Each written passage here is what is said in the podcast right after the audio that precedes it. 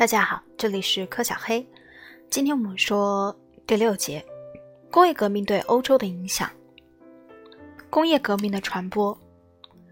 在十九世纪期间，工业革命从英国逐渐传播到欧洲大陆。传播的方式取决于很多因素，例如自然资源的供应和不受行会限制或封建义务妨碍的自由流动的劳动力。比利时是第一个开始工业化的国家，因此到一八七零年时，大多数人都居住在城市，并直接依靠工业或贸易过活。继比利时之后是法国、德国、奥匈帝国、意大利和俄国。与此同时，非欧洲国家也正在工进行工业化。起初是美国，随后是英国自治领日本，后来者可以享受到新的、更有效的工厂的好处，因此英国失去了其最初的世界工厂的地位。各强国是按照他们在工业生产方面的次序排列，它表明了在世界工业军事方面所发生的变化。世界工业平衡变化：一八六零年至一九八零年。一八六零年是英国、法国、美国、德国；一八八零年是美国、英国、德国、法国；一九零零年是美国、德国、英国、法国；一九八零年是美国、日本、苏联、德国。二十世纪九十年代，世界经济的平衡始终在发生着变化。一九九五年，世界经济增长了百分之三点七。大多数增长都是在欧洲以外实现的。一九九五年，美国和欧洲的经济增长率在百分之二点六到百分之三点零之间，和百分之三点零之间。亚洲则达到了百分之八点七。一九九五年，亚洲各国的增长率为：中国百分之十点二，韩国百分之九点七，越南百分之九，印尼百分之七点五。人口的增长，工业革命对欧洲的另一影响是人口的进一步增长。随着农业生产率的提高，人口增长早已开始。尽管19世纪期间有数百万欧洲人移居海外，1914年时欧洲大陆上的人口却是一7 5 0年时的三倍以上。这一人口爆炸的原因，首先是经济上的，其次是医学上的。在此前的数世纪中，大多数死亡的人都是因传染病所致，而传染病的传播主要取决于生活水平。随着19世纪马铃薯种植的增加，人们的营养水平提高。对疾病的自然抵抗力也相应增强，死亡率相应下降。俄国以西的欧洲大部分地区的饥荒已成为过去的回忆。即使农作物欠收，新的铁路网也能保证来自外界的充足的供应。与此同时，工业革命还改进了污水处理系统，饮用水供应更加安全，这也进一步降低了死亡率。死亡率统计数字显示，在主要的化学药品发明前约三十年，因主要传染病致死的死亡率开始下降。当时，新医药科学的应用，如接种疫苗和对传染病人的隔离，使西欧的死亡率进一步下降。到一九一四年，他们已从一八零零年至少百分之三十三十降低到百分之十五左右。为此，欧洲的人口也就从一七五零年的一一万四千万，迅速上升，迅速上升到一千八百年的一万八千八百万，一八五零年的两万六千六百万，一九零零年的。四万零一百万和一九一四年的四万六千三百万，欧洲的这一增长率这比世界其他地区的增长率要高得多，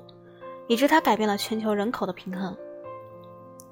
一六五零年至一九九零年世界人口变化：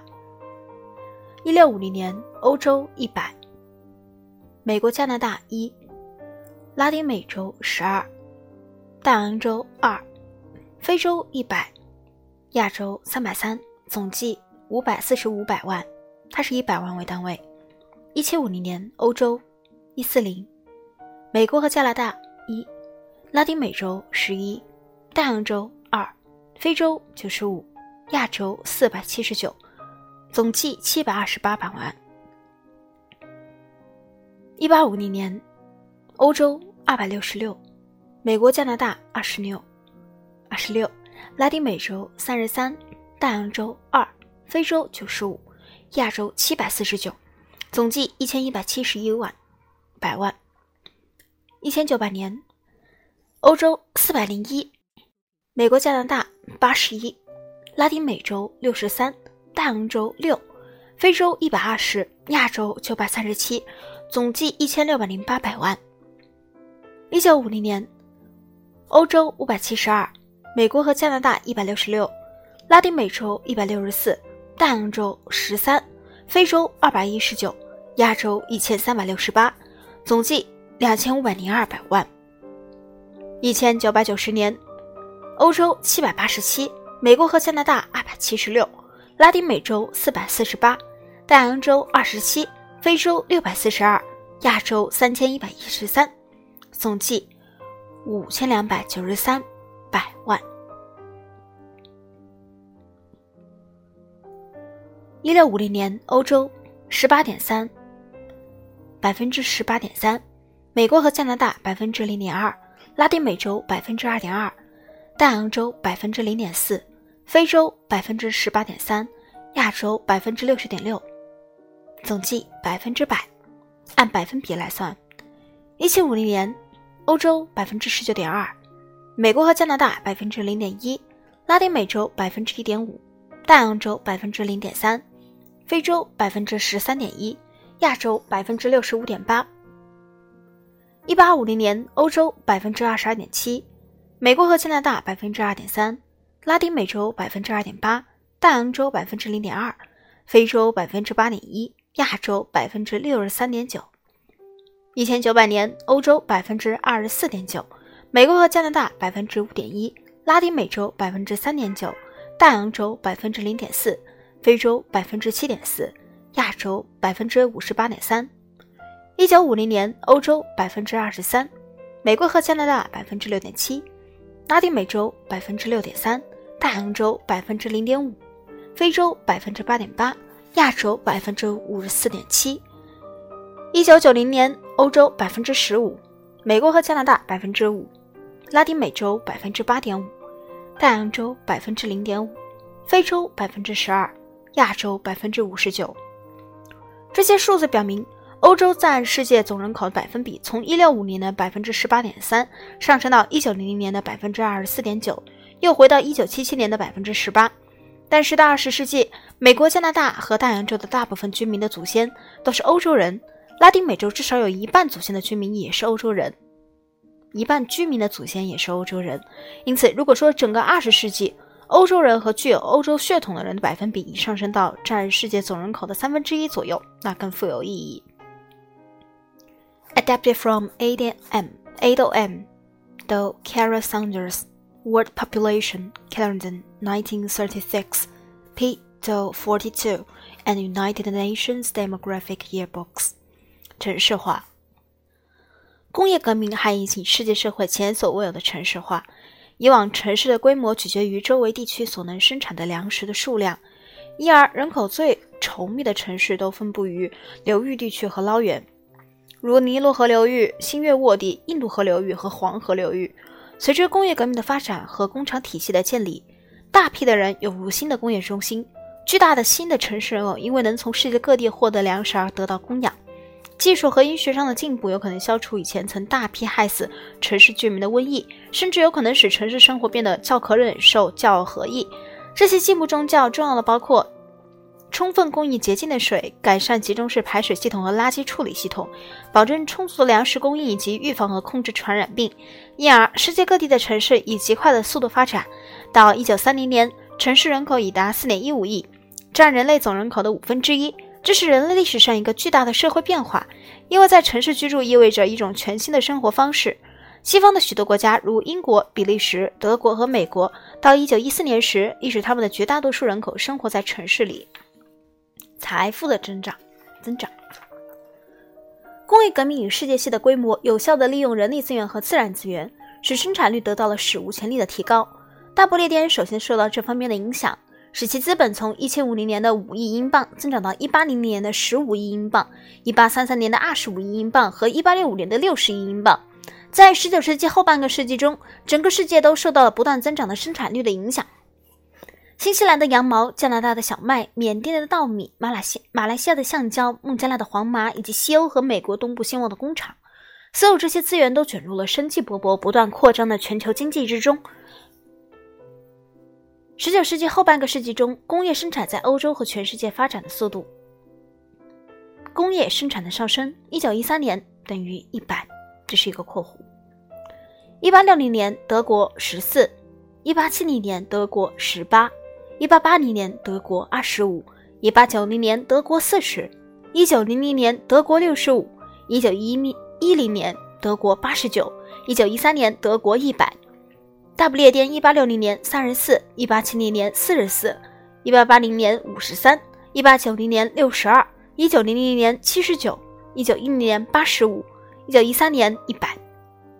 一八六零年法国二十六，一八七零年三十四，一八八零年四十三，一八九零年二十七，一九零零年六十一，一九一零年八十四，一九一三年一百。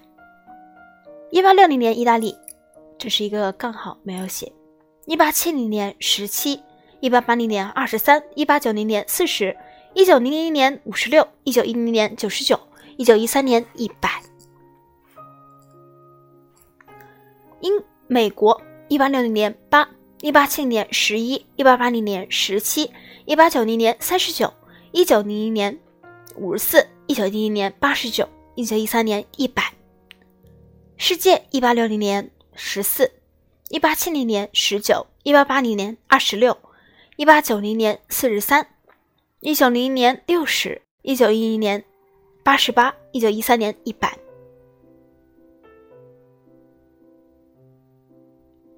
近年来，关于工业革命期间所产生的财富分配问题，权威们看法大相径庭。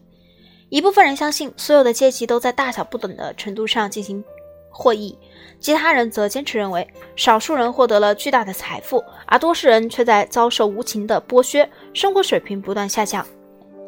在工业化的早期阶段，存在着大量的剥削和社会分裂，柴农被逐出家园，织布工和其他手工业者由于新的机制商品的不可抵抗的竞争而被淘汰。这些人同别的和他们一样的人一起，面临着迁居城市、寻找工作、适应不熟悉的环境及陌生的生活方式和工作方式的严峻考验。没有土地、房屋、工具、资本，完全依靠他们的雇主。总之，他们成为纯粹的雇佣劳动者，除了自己的劳动力外一无所有。当他们找到工作时，他们发现工作时间很长，十六小时工作日绝不是罕见的。当工人们最后争取到分两班轮换的十二小时工作制，他们将这一改变看作是一件幸事。如果仅仅是工作时间长，原本可以忍受。因为他们的工作时间比不比实行的家庭包工制时在家里工作的时间更长，但是在变得习惯于工厂的纪律和管理机器的单调方面遇到了真正的困苦。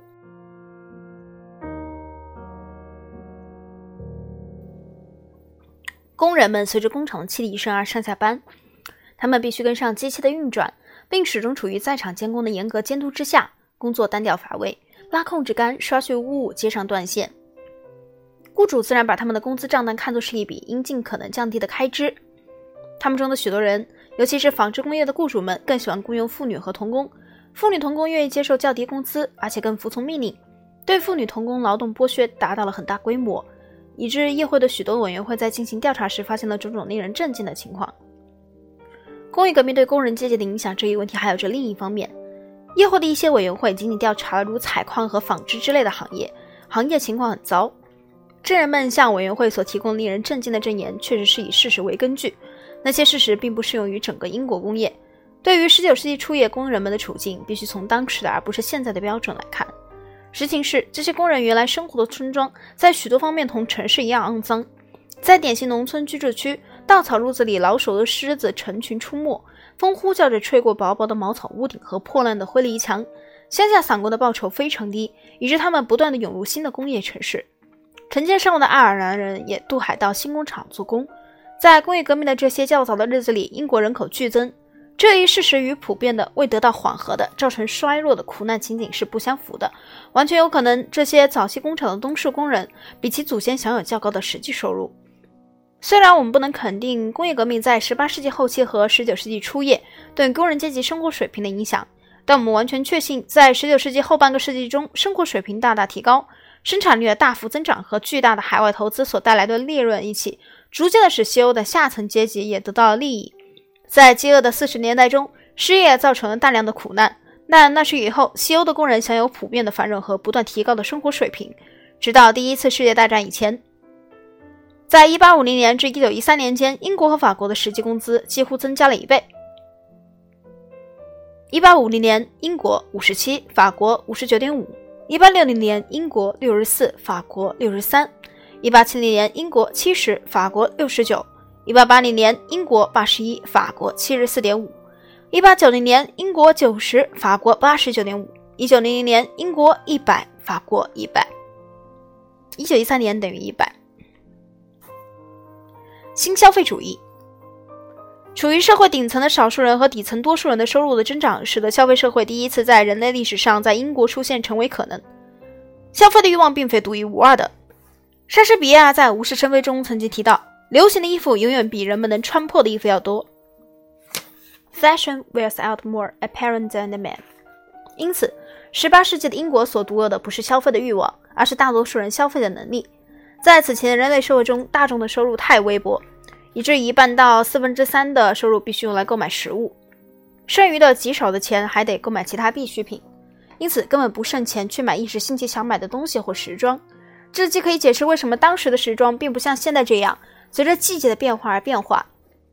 也可以解释为什么日本的和服、印度的腰部、穆斯林国家的宽松裤、拉美的披风几个世纪以来都一成不变。时装店，十八世纪各种消费品的消费大大增加。该版画描绘的是一个可能位于巴黎的商店，画中的妇女显然是因为一个女经理干活，在制作衣服和帽子，以满足时装贸易的需要。十八世纪的英国是第一个打破这一传统模式的国家，这要归功于由于圈地运动后的农业革命、海湾事业引起的利润大量涌入和工业革命导致的生产率生产率大幅度提高而来的国民收入的增加。国民收入增长一部分流向大众，因此国内市场发展起来。这种市场比过去只有少上层少数人才有购买历史的市场要大得多。商人们迅速改进经营手段来迎合新的利润丰厚的国内市场。早在18世纪，他们就在运用一系列今天被认为是现代的销售技巧，包括市场调查、信贷、折扣计划、传单、目录、报纸和杂志广告和不满意退款的销售承诺等。这种大众营销的先驱是陶工乔萨维奇伍德。他坦诚地说：“时尚优于美德。”为此，他制定了销售战略。使他的陶瓷成为全世界最知名、最受欢迎的陶瓷，即使它们常常既不是最好，也不是最便宜的。一位研究这一新消费主义的学者断定，新消费主义使得各阶层开始购买从前他们从未有机会购买的，甚至比以前更大范围的商品。社会模仿的巧妙使用，使本来只买体面商品的人购买奢侈品，使本来只买必需品的人购买体面商品。事实上，时尚及其利用者提高人们金钱准则的水平。大众消费主义正是以这种方式出现在18世纪的英国的，它已变成全球20世纪的社会标志。妇女的新主义，工业革命不仅引起了新消费主义，而且赋予了妇女新的角色。这场革命对妇女的影响，正如几百万年前农业革命对他们的影响一样深远。总的影响是迫使妇女走出过去他们以此为生的家庭经济，进入新的家庭外的工薪经济。前工业化时代的家庭经济是建立在家庭基础上的，在家里，妻子、丈夫甚至很小的孩子们都一起工作，这使人联想到愉悦、健康的家庭生活。事实远非如此，妇女从事大量单调重复劳动，纺线、织布、书、织布机等。他们的工作经常是对丈夫或父亲父亲的工作的辅助或准备工作。他们通常要同男人们一起长时间的工作。除兼做这一劳动外，妇女还得做其他繁重的工作，如做家务和照顾孩子。随着工业革命的发展，主要的工作场所从家庭转移到了工厂和车间。女工作为工薪一族，成为经济金钱经济的一部分。这有一些优势，比如工作更稳定，因为工业家向工厂和机器投入大量的资金。停产的可能性极小，停产的可能性极小。除了以年为单位雇佣的工人的年收入较高外，在工厂工作的妇女的工资也比其以前在家做计件工作的收入要高得多。在一九一四年，在曼彻斯特棉纺织厂，已婚妇女每周所挣的钱比他们在家里绣手帕所挣的钱要高一倍。另一方面，新工厂里的工作也有一些男性和女性工人都不喜欢的消极因素。如上所述，这些因素包括工作时间过长、工作环境不健康、规章制度和惩罚措施太多等。妇女尤其易受到虐待和剥削，她们往往比较温顺，不太喜欢组成工会。工会的男性领导人很少鼓励，更多的是阻挠女性加入工会。妇女通常也没有参加工会所需要的时间和金钱。十九世纪末，妇女的平均工资还不到男人工资的一半。大多数女工在婚后和产后都放弃了他们在工厂里的工作，但是丈夫的收入通常不够整个家庭的开销，这些母亲们会尽可能多的在家里做活。这种临时性的工作包括收留寄宿生、缝纫、做假花、洗衣、照顾职业女性的孩子等。十九世纪后期，由于西欧婴儿道德观的急剧衰落，中产阶级女性的地位发生了变化，婴儿的出生率相应下相应下降。为此，解除了妻子们无休止的怀孕负担的痛苦。这时，省力的新式家电出家电出现了，还可以减轻家务的负担。从理论上讲，这些情况结合在一起，应该能大大减轻家庭主妇的责任和工作负担。但实际上，结果完全不同。省力的家用设备并没有像预想的那样减轻家庭主妇的负担。因为廉价的佣人越来越少，母亲们发现使用新的洗衣机和电熨斗反而比过去使用洗衣女工更累。女话务员，增占一台电话交换机前工作的妇女，电话的发明对为妇女开辟了新的就业机会。同样重要的是，人们日益增长的期望，中产阶级女性的主要责任不再是做家务，而是做母亲。书刊、杂志和宗教教义都在宣传这样一种观念。母亲不应不仅应关心全家人的身体健康，还应关心他们的心理健康。专家们为成功的现代母亲介绍了新的科学技巧。与此同时，人们也期待着母亲能够保留传统的美德和保持女性的特点。难怪许多中产阶级女性会对此感到焦虑和不满。一些人开始质疑婚姻要求她们顺从丈夫和孩子的假设，结果出现女权主义运动。妇女要求平等权利，要求得到更多机会，无论是在家内还是在家外。与此同时，工人阶级女性却没有时间、金钱和精力去为中产阶级妇女关于家家务和母亲的角色的事情而烦恼。在现实生活中，她们无法渴望成为一个完美的妻子、完美的母亲、完美的管家。她们还得处理眼下突如其来的日常危机：失业、遭遗弃、疾病、长期存在的工资收入和家庭支出之间的差距。对这些处境困难的工人阶级女性，她们始终占女性的大多数来说。生活归结为一场确保家庭能应付日常开销的无休止的斗争。贝列利一家，家庭是中产阶级概念中一个稳定的、受人尊重的社会生活的中心。贝列里德加的舅舅一家的油画是法国印象派画家德加的作品。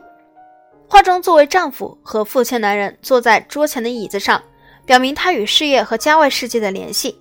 而作为妻子和母亲的女人，则带则带着孩子们站在那里，表明她家庭主妇的角色。下一节我们讲到第七节，工业革命对非欧洲世界的影响，从较早帝国的欧化开始。这里是第二十六章：欧洲的科学革命和工业革命。我们下次见。